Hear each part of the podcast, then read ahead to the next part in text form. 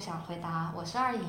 我是小白，我昨天去长沙出差了，早上到长沙，晚上离开的。嗯，大学之前有去过一次，然后到现在刷新了一下认知，就觉得它发展非常快。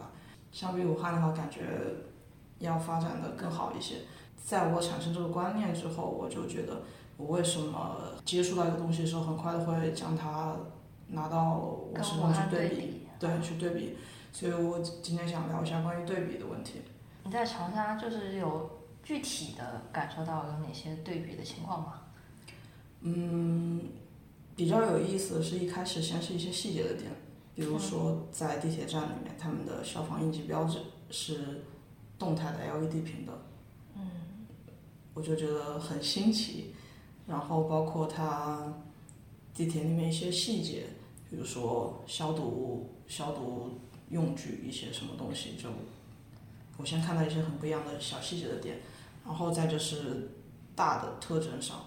比如说它的人会非常多，嗯，就相比武汉，感觉武汉现在还是会在疫情的影响中，就大街上或者商场里面的人流量其实还是有限。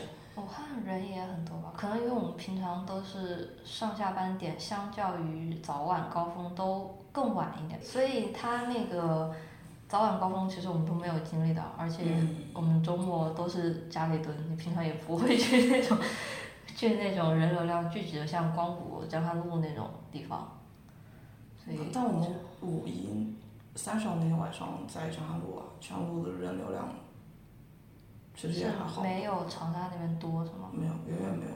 啊，我不是之前说那个五一的时候，嗯，武汉下一场大雨嘛，中间的时间，然后朋友在江汉路那边看到还有好多的人不打伞在那边排茶颜悦色，你要说明长沙当时也有人在拍，很有道理。对啊，就但你长沙茶颜悦色，你之前和我说就特别特别多，然后每家都在排队。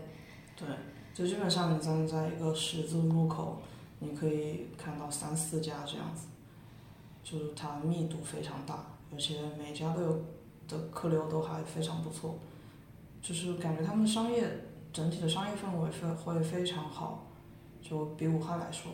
我们今天不是想说对比嘛，怎么聊到茶颜悦色？碰巧提到的，其实也可以说一下茶关于茶颜悦色的对比嘛。嗯，就我感觉茶颜悦色在在长沙，相当于是武汉的那种一点点呀、鼠疫烧仙草啊这种。其实，在武汉的话，它也很普遍，可是却没有看到每家都有人排队，嗯，是的，就。也可能是品牌不好吧，不够好。但是你说，嗯，武汉蛮多的卤味摊，周围啊，什么金湖什么的，它可能在新华路上那条街上全部都是这样的铺子。嗯，高峰时期也会有人去排队，但是它不是一个现象，就可能只在那个专门的地方会有这样子，它不会就全程铺开这种。啊，那其实也算是长沙的跟武汉的一个差异吧。就它其实茶颜悦色已经相当于是长沙的标志了，嗯，而想到武汉的标志，除了热干面就是去年的疫情了。怎么说呢？就好像我们聊着聊着就开始自然的将两个城市的各个方面进行对比。嗯，但，我一开始想表达的是，这个下意识的行为到底是怎么产生的？是我们日常生活中就会这样子嘛？各个方面都会拿来对比。嗯，所以在这种很下意识、潜意识接触到一个东西的时候，就会把它和我们已知的进行对比，然后再去看待它。对比在生活当中太常见了。就我们做设计最重要的就是对比了。嗯像颜色的对比、肤色的对比、性格的对比、每个家庭的对比，别人家的小孩儿跟自己家的小孩儿，别人家的狗子跟自己家的狗子，七大姑八大姨平常就会问你收入是多少，跟我儿子有多少的差距，这个对比太多太多了，这是一个就我看来是一个十分普遍且自然的事情。那是不是就说明就是我们认知的方式里面就需要通过对比来产生？因为不同就会产生对比的，嗯就人就会越是强烈的对比，他就越会容易吸引你。嗯，但是我想讲的点就是，你认知到一个事物的时候，你为什么不是关注它本身，对？然后你是非要通过对比之后，你才能了解到它的细节，了解了解到什么东西？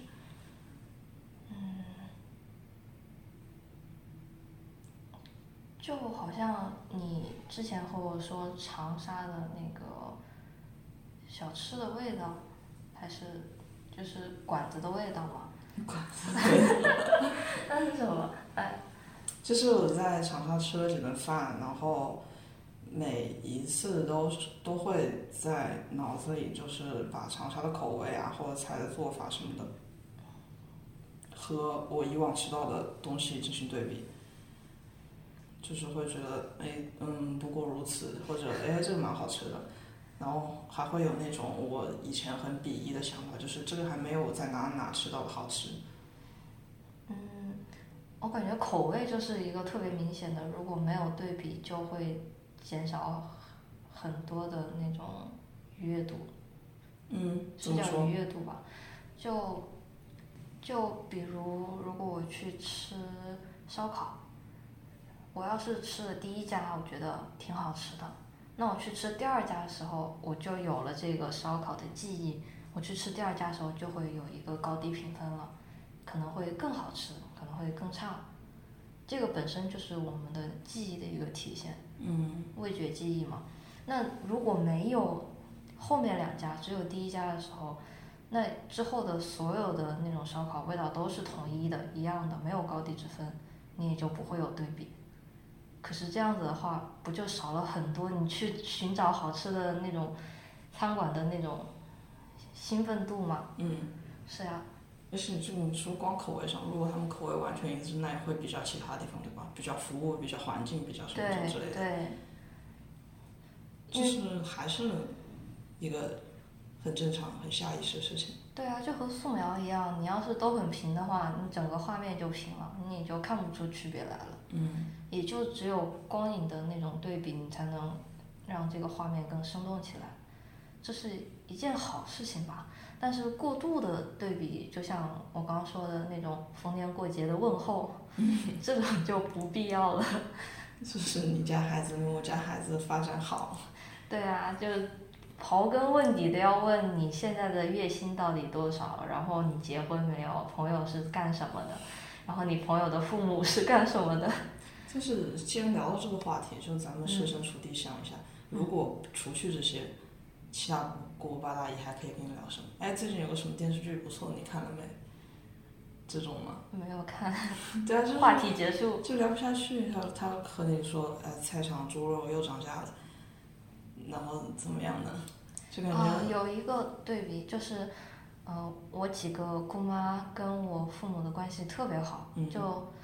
天天聚在一起闹嗑打牌那种，他们就在聚餐的时候，他就不会问我你朋友怎么样，或者是你收入多少，你现在工作怎么样。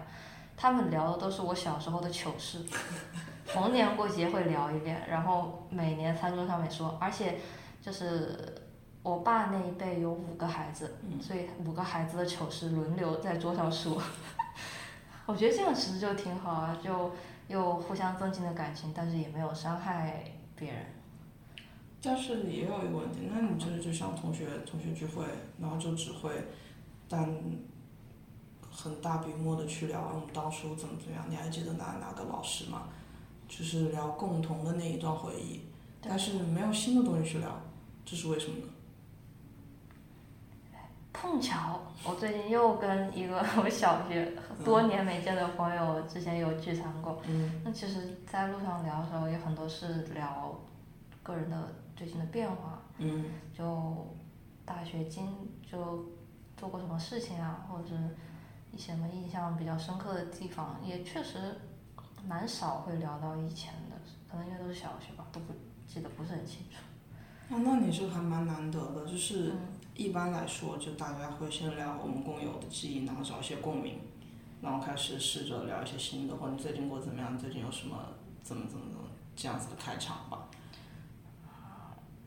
那你们就是一上来就聊，就是新的变化，或者是嗯，这应该是有一个过程吧，就是因为我们当天是他开车，嗯然后在车上的时候，毕竟没有经过什么小学啊，没有怎么样，就是不会触景生情，会想哎你还记得当年什么什么，嗯就就当时就会很自然就聊到，因为很多年没有见，所以聊的时候也会说就是最近在做什么事情。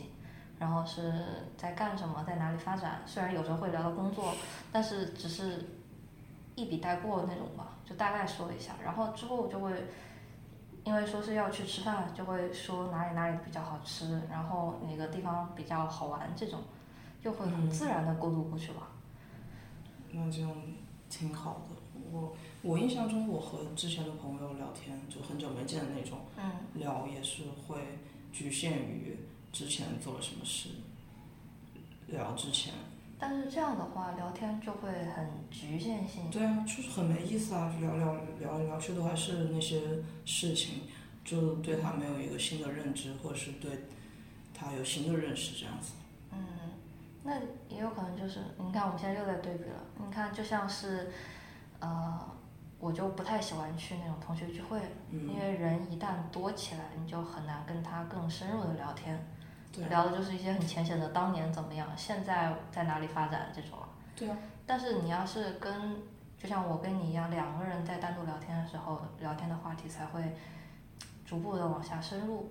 你觉得这是会不会涉及到就是是安全感的问题？比如说我在一个聚会上有很多认识的人，如果我聊些什么比较深一点的话题，就比较自我剖析一点的，嗯，就自己的观点啊或者怎么样，呃，就会有很多人听到，就是相当于把自己暴露在很多人面前，所以你不会去思考这样子。这但两个人一对一的时候，你就会相对相当有安全感一些。因为我对你有一定的信赖度，所以可以聊相当的话题。对，嗯，这个是确实是的。嗯，嗯。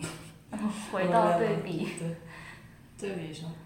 但是，那你和你那个朋友聊天，你是你会不会产生比较唾弃的那种对比的想法？也和他比，在心里跟他比职业，比什么？嗯，听说他买房了，这个对比确实让我有点 就是很强的对比，是吧？对嗯，无法忽视。对，就就会忍不住就拿他的现在的情况跟我现在的情况，就是忍不住吧。嗯，就说到底就是无法避免的事情。对。那他到底是有帮助还是没帮助，只是习惯呢？我感觉更偏向于习惯吧，就像我们出去旅游，我们其实是想体验一下那个城市的风土人情，嗯，就是想放松一下自己。但是在这种时候，我们却还想就是，哎，这个跟武汉比怎么怎么样，或者是这边的人跟武汉比怎么怎么样的话，他就没意思了。对。那要是这样子比的话，那去哪里其实都是一样的。嗯，就只有分两种，比武汉更好一点，比武汉更差一点，他就没有了它就是这个城市的特色了。对啊，这很局限。的。所以我当初想这个问题的时候，我意识到我拿长沙在和武汉对比的时候，我就觉得很羞愧，因为我之前一直是觉得这是一个不太好的行为，就是特别局限，你把一个未知的东西放在了自己熟悉的领域，然后一一一切你不熟悉的你就把它抛弃掉了，你只比你认知道的范围内的东西就很局限，所以我才会想聊对比这个话题。但是我们刚刚那一通就好像这是一件无法避免而且自然而然的事情，那怎么可以去更包容的看待一个事情呢？除了对比之外，这个问题好难哦。就它是，其实就是你潜意识里面会发生的嗯事情。那不让它潜意识里面发生，就是你在吃的时候，你不要再关注于它的味道跟什么什么很像，嗯或者是就是你一旦就拿它跟什么什么很像，或它跟我以前吃过的什么什么。就是一旦这个起了个头，你之后就会不停的对比，哎，这边不一样，那边不一样。嗯嗯，那就是吃的时候，好像一直在说菜，那就是说吃的时候就关注于它的味道，或者是它风味如何。嗯虽然也是做对比吧，就是它风味有何不同，但是那总比是跟你以前经历的那些做对比要更好一点。了解，就是你下意识肯定会产生对比，但是你能意识到这个是比较局限的，我看我还可以就是了解的更深入一些，把注意力放在它本身。我觉得再聊食物，待会肚子会咕咕叫。但是我还是想聊，因为当时吃了一道菜是泥蒿炒风吹肉。啊，你不喜你不喜欢吃泥蒿吗？对，我特别喜欢吃泥蒿，就是吃的时候我就在想，就武汉这边做法是炒辣腊肉嘛，腊肉。武汉这边做法是炒腊，这段我不会剪掉的。要剪要剪。武汉这边武汉这边的做法是炒腊肉，然后当时我就会一直在对比，就是它的那个风吹肉其实也是风干的那种，但没有那么咸，然后导致那个泥蒿没什么味道。哎，很详细很具体，所以我当时就一直在说，这个一点都不好吃，还没有我家里做的好吃这种之类的这种想法产产生。但是如果我现在把眼界放宽一点去想它，就是我会一直在将那个那那个菜和我喜欢的进行对比。但我如果现在拓宽一点，以刚刚我们谈的那个思路去想的话，它肉本身没什么味道，但是油脂很香，然后泥蒿的调味也没有特别的重口味，就像我们我们这边喜欢给胡椒盐什么的，它会咸一些，然后它那个就没什么调味，其实，嗯，它本身的嫩度会比这边的要细很多，就是要嫩一些，然后就是它口感上其实也有它很有特色的地方，但我当时是完全没有意识到，我只是觉得不好吃。没有我没有我家这边的好吃，但其实它菜本身并没有好吃不好吃之分，它其实这个菜也很不错。对，就是我喜不喜欢或者我适不适应这样子。对，那这个就是对比的角度不同，然后导致的认知的差别吧。嗯，感觉这个好像会一下子就延续到我们之前的就是评价，就是很第一时间你就对它下出一个判断，不好吃。没有我家那个好吃，没有我们的做法好吃，这样子就会影响你对它的全面的认知和一些深度的看法。是，就不要不要只是下定论，不要通过一个简单的对比就定上一个结论或者打上一个标签，这样子，嗯，对吧？你刚才的对比也是对比，但是它就分析的会更加全面一点，嗯然后评价也会更客观客观一点。所以我觉得这是一件好的事情，可以也可以在别的地方工作上、生活上也都可以运用到。但是好累哦，就是你你下意识的东西总是很快的嘛，但是如果你要去深想，你就会需要费脑筋，然后细去体会怎么样？可是潜意识不是可以锻炼的吗？嗯就是你如果经常性这样子想的话，它会不会就会逐渐改变？啊，就熟练度高了，它就没有那么损耗就没有那么大了。对，就好像就是人如果一直那种刻薄看人的话，那么脱口而出的或者是第一眼的第一句话都很容易就伤害别人，就是就因为你平常就经常性这个样子做，所以导致你之后你在看看待事物的时候，你做出的对比的评价也就更加的贬义一点。就是你对你对比是无法避免的，然后但是你可以去控制它对比多个方面，就不要只跟自己认识的对比，你可以让它横向对比或者是什么对比。横向对比、纵向对比、对对对对对，错位对比。就感觉是认认识一件事情的方法吧。但是很多时候，就像你今天说的，呃，七大姑八大姨问薪薪资呀什么，他就他有很强的目的性呀。对，就跟各位观众重新复述一遍我之前和他讲的故事。就我去剪头发，然后我爸跟我待在一起，然后给我剪头发的那位老板跟我爸年纪差不多，然后有一个也跟我年纪差不多的儿子，所以他在给我剪头聊天的时候，就不会像别人的托尼老师一样，他就会经常性问你现在是在哪里工作呀？然后现在是在干什么呀？你现在是做什么内容啊？什么行业啊？然后现在薪资多少啊？就是其实是一件蛮普通的事情，对吧？嗯。但是他是在跟我爸聊，然后我爸又是那种当领导当久了，总是说话弯弯绕的那种，就是不会正面回答你。嗯。所以那一位店长给我剪头发的时候就问了四五次。你的薪资是多少？因为我爸一直在跟他弯弯绕，就哎呀，女儿不容易啊，你刚毕业啊那种，就是一直不正面回答他。嗯。虽然我觉得回答也无所谓。嗯。但是那个老板就很锲而不舍，于是我当时就很诧异，就为什么一定要问清楚我到底是干什么的，薪资是多少？这个会给你带来一些什么样的收益吗？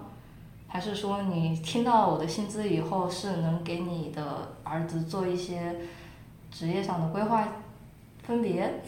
其实我觉得，就我个人的感想而言的话，那其实就是想找补吧。是想知道。就是想知道，比方说，如果比我的儿子工资高一点，哎，那那我儿子现在要要怎么要转转个职业？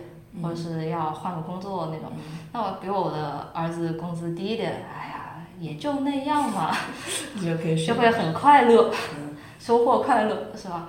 但就我自己就意识到，有时候可能我在看待别人，或者是我在问别人事情的时候，我可能也会某些时候像这位店长一样就。陷入自己的那种认知误区里面，询问别人或是跟别人交谈的时候，自己不自觉的就非要刨根问底的，知道别人情况不比自己好。就是你你应该有了一个目的，就是你想得到那个答案。对。你就会一直去。但是这个答案本身其实只是让你能找到一些优越感，或者是能让你，嗯。我感觉他并不能让自己怎么样。但但是就是，就像你无法预判的事情，比如说他比我高或者比我低，就可能会有两种结果呀。他为什么就要一直问？然后如果万一得到是自己不喜欢的答案呢？啊，这也无法去考量揣测他的想法。这也算对比嘛？因为我就现在立刻下了评判，因为我拿这位店长跟网络上的七大姑八大姨做了对比，找到了共同的特征。嗯，然后就觉得他也是应该是那个样子。完了，不行。蛮好，自省环节。反面案例，对，就是反面案例。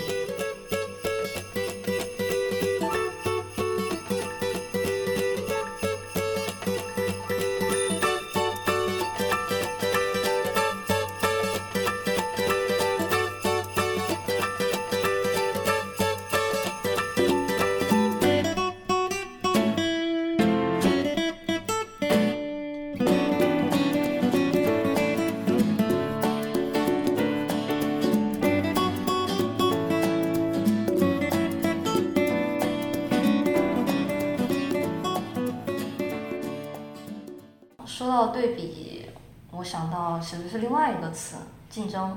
嗯。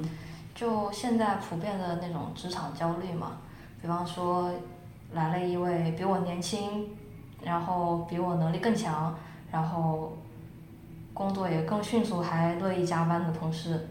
乐意加班。对，然后。嗯。马上就要有一个升职的机会，那我会不会焦虑？我会要跟他做对比吧。就你会暗自的在心里把自己和他进行对比。对。所以呢，那这种时候你，你你就要么就是奋起直追了，嗯要不然就是心安理得当咸鱼。比如说我 那这种时候其实就也是给自己的那种身心也带来一定压力吧。但是这也也很难，就是我们刚才说的对比无法避免啊，是你嗯，自然而然产生的事情。可是有时候他，我觉得这种竞争的意识，这种嗯对比的意识其实是没有必要的。嗯就是你需要做好你自己的本职工作就好。嗯，就是不要过度，你还是得自己调节这个这个程度去衡量它，是这样子吗？对，就好像有一段时间我的那种心理压力特别大的时候，嗯我就总会觉得我这边也做的不够好，我这边跟别人相比，我做的更差，我这边跟别人相比，我的能力不足，我的技能也少。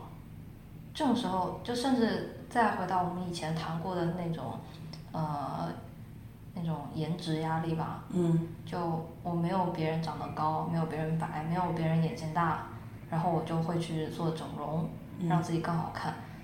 然后或者是就是我每天又没有钱做整容，然后每天就生活在这种自己给自己的压力当中。这其实也是因为我们不停的在跟别人做对比。我刚刚突然发现一个事情，就是你说的好像都负面的，就我们对比，然后最先看到的就是不足的地方，嗯，就好像没有说我比他好，我比他怎么样。有啊，这不是之前说的七大姑八大姨，哎，我儿子好厉害呀、对，就是七大姑八大姨他会这样子想，但我们好像没有这样想过。就是比如说来来了一个新同事，他其他方面都很好，但你会不会对比？哎，但是我比她漂亮，你会对，你不会产生这种想法啊？就是也会，就是真的吗？我不是说我就是说现在普遍现象，嗯哦说不定我也会有。就现在普遍现象就是在别的地方找补嘛，嗯对啊，就是很也是一个很普遍的现象了，就不是经常会有那种 UC 沙雕文，就是嗯我的前女友什么我的前男友怎么样找了一个，然后哎我比他好看一点，就就这种吗？那是有很多吗？除开找补有没有就是真的会在专业上比，然后发现我比他好，然后觉得嗯我自己很不错。但我们往往都是，比如说我跟他比较之后，我比他好的点就略过不说，只看中了他比我好的地方。嗯，在我的工作中还还经常会这个样子。对啊，这是一件好事还是一件坏事？你如果往好的说，它可以让你自己提升自己；往坏的说，你就很容易忽视你自己的优点，忽视你自己的特色。嗯，我觉得这应该是一件坏事情吧。为什么？因为就拿我自身做比较，因为我其实对我的工作能力不是很自信。嗯我觉得就是我跟相相较于其他同事来说的话，我的能力算是非常差的那种。但是但当时有一旦就那种什么同事跟我说，没有啊，你还挺还可以啊，你做这个，那我就会觉得很疑惑，这真的是我做出来的吗？就或这真的是我的，他们夸真的是我的这个现实的能力吗？还是说他们是透过什么别的东西，然后对我产生了一个误解？嗯就我总会觉得我的能力其实并没有达到那种平均水平的那种感觉，嗯所以这就会给我的那种工作带来很大的压力。嗯。那这个好像可以影射到，比如说自卑、自信、自谦，然后这种上面吗？是可以，就就感觉就是一直有一个论调，就是说西方或者是更开放的体系下的，他就会更自信，就说我做这这件事就是我该我我做的非常好，就会有这种就是看法。老生常谈了吧？嗯但但很多时候就，虽然我们要这样子调节自己，但它其实你的不足是客观存在的。嗯，即使你想自信，但它也客观存在。啊，好丧啊！不要搞这么丧了，就是每每个人都有不足的地方啊，就是不是还有你要去拥抱它，补鸡汤又来了，就是放弃也是很好的。这不是后来，所以我们都自称两条咸鱼嘛。嗯，就是也有时候就算拥抱他也会不甘心呀，是吧？是啊，所以，嗯，那还是就像也是老生常谈的，就是还是不够自洽，对，怎么办呀？这就是后来我就变成了一个很佛系的人的原因吧。那你怎么转变的？不知道。怎么说呢？说出来比较丧，嗯就是你能转变的，你就每天转变一点，经年累月的，你就有一个大的质变。嗯，那你要是实在比较差的，那你就放弃吧。好丧啊，有毒啊！也就是说，人本来就不能做满所有的事情，所以你就专精于你自己擅长的事情就够了。那这又有一个问题了，我擅长什么呢？多尝试咯，就就很简单嘛，就去掉错误选项嘛。就是去试错。对，你就多找，然后找实在不擅长的，那放那这弃吧。个又可以让回到对比上。哎，我试了，我就是和其他的我试过的对比，然后对比出一个我最擅长的，是对吧？对呀、对呀、就像你找专业一样的，你出去找工作也是一样的，嗯，就是在不停的试错啊。哎，我不喜欢干会计，我觉得好累，它跟我那种性格不相符，我想干那种更加能能有自由时间的那种，然后你就会选择别的职业。但是，嗯，那试错成本也太高了吧？就是你有，你能试多少次呢？能试个八十年吧？哇，你这好乐观呀！我还想就是只有这二十来岁的时候，你没有什么其他负担的时候，你可以不断去尝试，找到自己最想做的，找到自己最开心的东西。但你一旦有了其他的负担的话，你再去换或者是怎么样，再从从零开始就很难了呀。哎，这又是一个对比了。哎，这样，就就拿我们现在的生活跟父母的生活来讲啊，嗯，父母的话是一对夫妻要养好多个孩子。不是独生子女吗？我说就是爷爷那辈对，然后他们虽然年轻的时候很辛苦，但是年纪大了以后，就不说那些很极端的那种不孝的那种案例，就就说很普遍的话，他们就合家欢乐的还相对来说会更高一点。嗯，但是像我们父母这一辈，就是虽然他一个孩子，但是他的那种经济压力也更大，因为要买房买车。当年的话都是政府分配用房，或者是自盖的那种房子，但现在的话又要讲装修几十万，买房几十万、几百万、几千万，然后车子又是这那那这的，就虽然是一个孩子，但是经济也负担更重。嗯然后到年纪大了以后，只有一个孩子，可以去孝敬他们。但是，就是我们就像我们这一代，嗯因为工作压力更大了，然后经济压力更大了，所以导致等我们的父母年年迈了以后，他们可能并不能享受到那种合家的那种，就是我们不要没有孩子了，这样子吗？所以我们这边就我们这一代的那种养孩子的就更少了嘛。嗯因为我们上面还有四位老人，嗯嗯，经济压力就更大了，所以这其实是一层一层的压力过来。嗯，我刚刚虽然说是你还可以再试个八十年，但这只能说是瞎胡诌吧。嗯 实际上我们也是等到了年纪，结婚生子以后，经济压力也就逐渐的增大。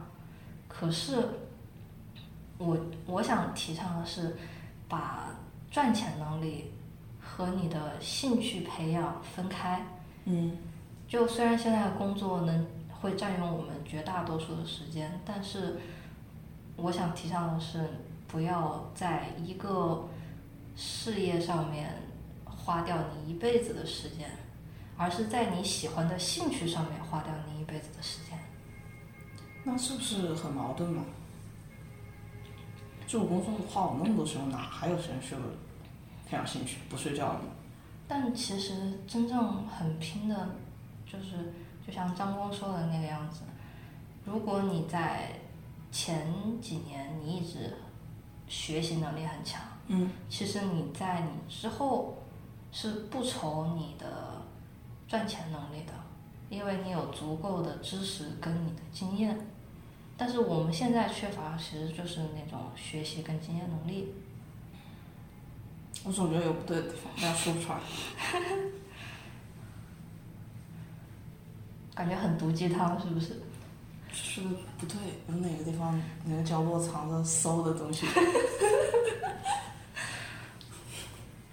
就是，嗯其实我说的时候我也感觉有点不对，是吧整段剪掉吧。是不不用剪掉，是你可以和，比如说有更多的人听到了，哎，跟我跟我指出来是哪里不对或怎么样，可以讨论一下嘛。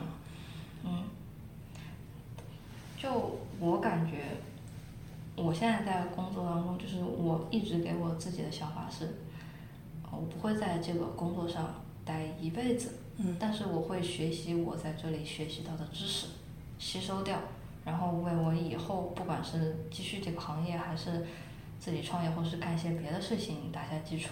嗯，就是所有的目目的，所有的事情都有个前提，是以自己为先，对就自己能学到什么，或者是自己这样做，哎，最舒服。因为你就像你说的，你，比如说我们现在环境是这样子，以后的环境可能是那个样子，就无无法预料到后面的事情。因为可能感觉我的思想相比于普遍的人来说，我感觉我的思想会更幼稚一点。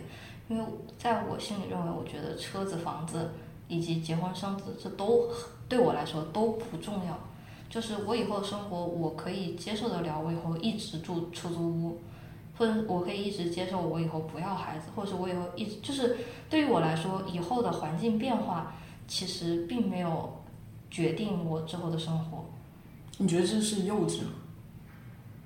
这不是幼稚吗？我觉得一点都不幼稚，我觉得是我们这一 我们这一代人，就是很常见的想法吧。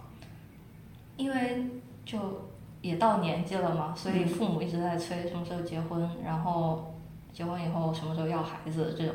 就在我看来，其实我办不办婚礼，或者是我生不生孩子，都是可有可无的。嗯因为我真正在意的是，就是以后跟我在一起的那个人，而不是说我以后要婚礼、要戒指，或者是要怎么样。我甚至也不在意那个房子，它到底是大还是小，是我们自己的还是出租的。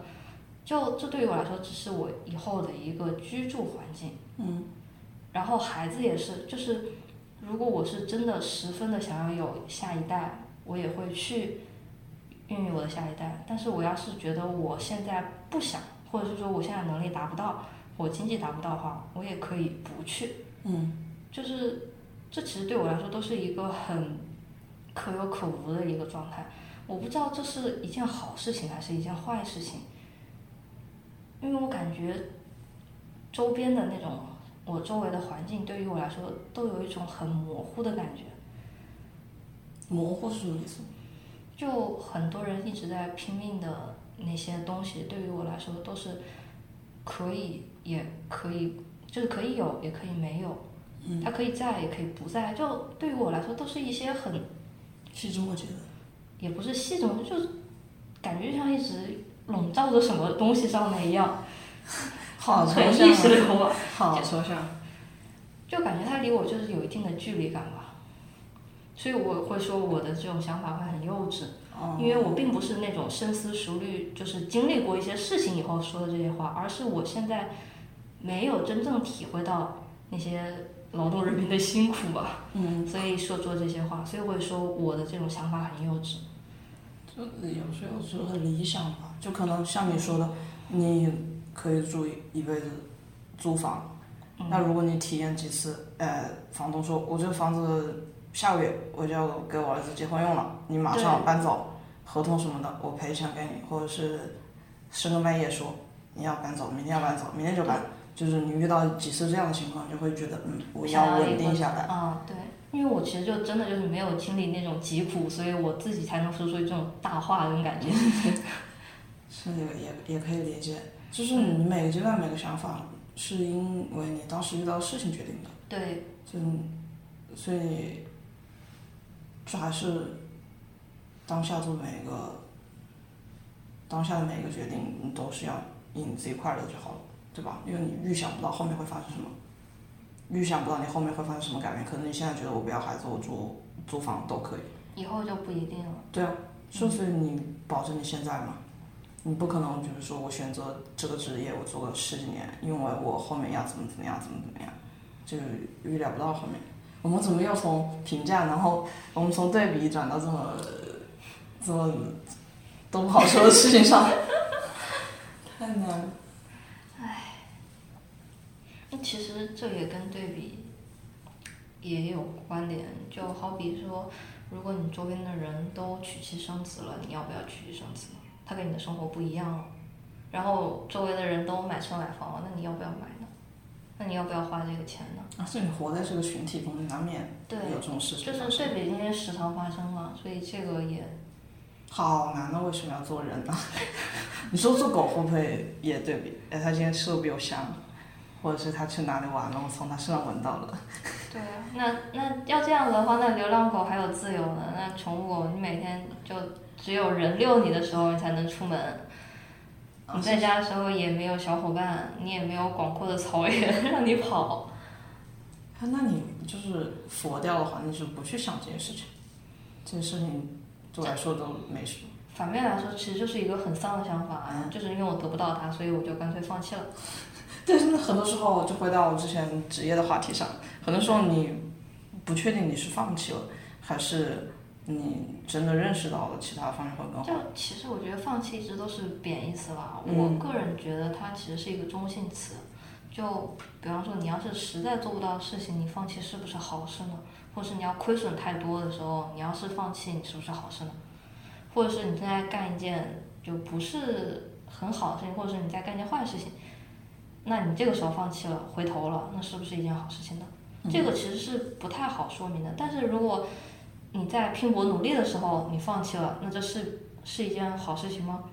这个其实是要根据事情来判定它到底是好还是坏的，也是要根据我们自己来判定的。嗯，所以，我感觉其实这就是你的人生追求吧，也就是自洽。你要是不追求那些东西，你其实放弃一大部分你自己心安理得的生活，这其实也是收获了一部分嘛。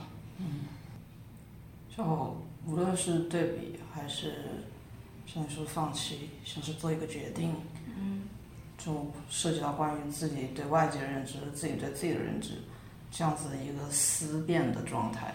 嗯，就你要是能处理好，它就是件好事；感觉要说废话，处理不好，它就会很困扰困扰你。我觉得每次我们在这个玻璃窗面前聊天都会很丧，这地方真的是太有毒了。这个是一切的繁华与我无关。人类社会有诸多的缺陷，只有毒，可以啊。行吧，时间也差不多了，那今天的节目就到此结束啦，谢谢大家。为什么是节目？我没有那是什么？表演，今天的表演吗？不是，不是这个节目就后面会跟表演、表演节目或者怎么之类的，没关系，我就是随口一提，就这样，拜拜。拜拜。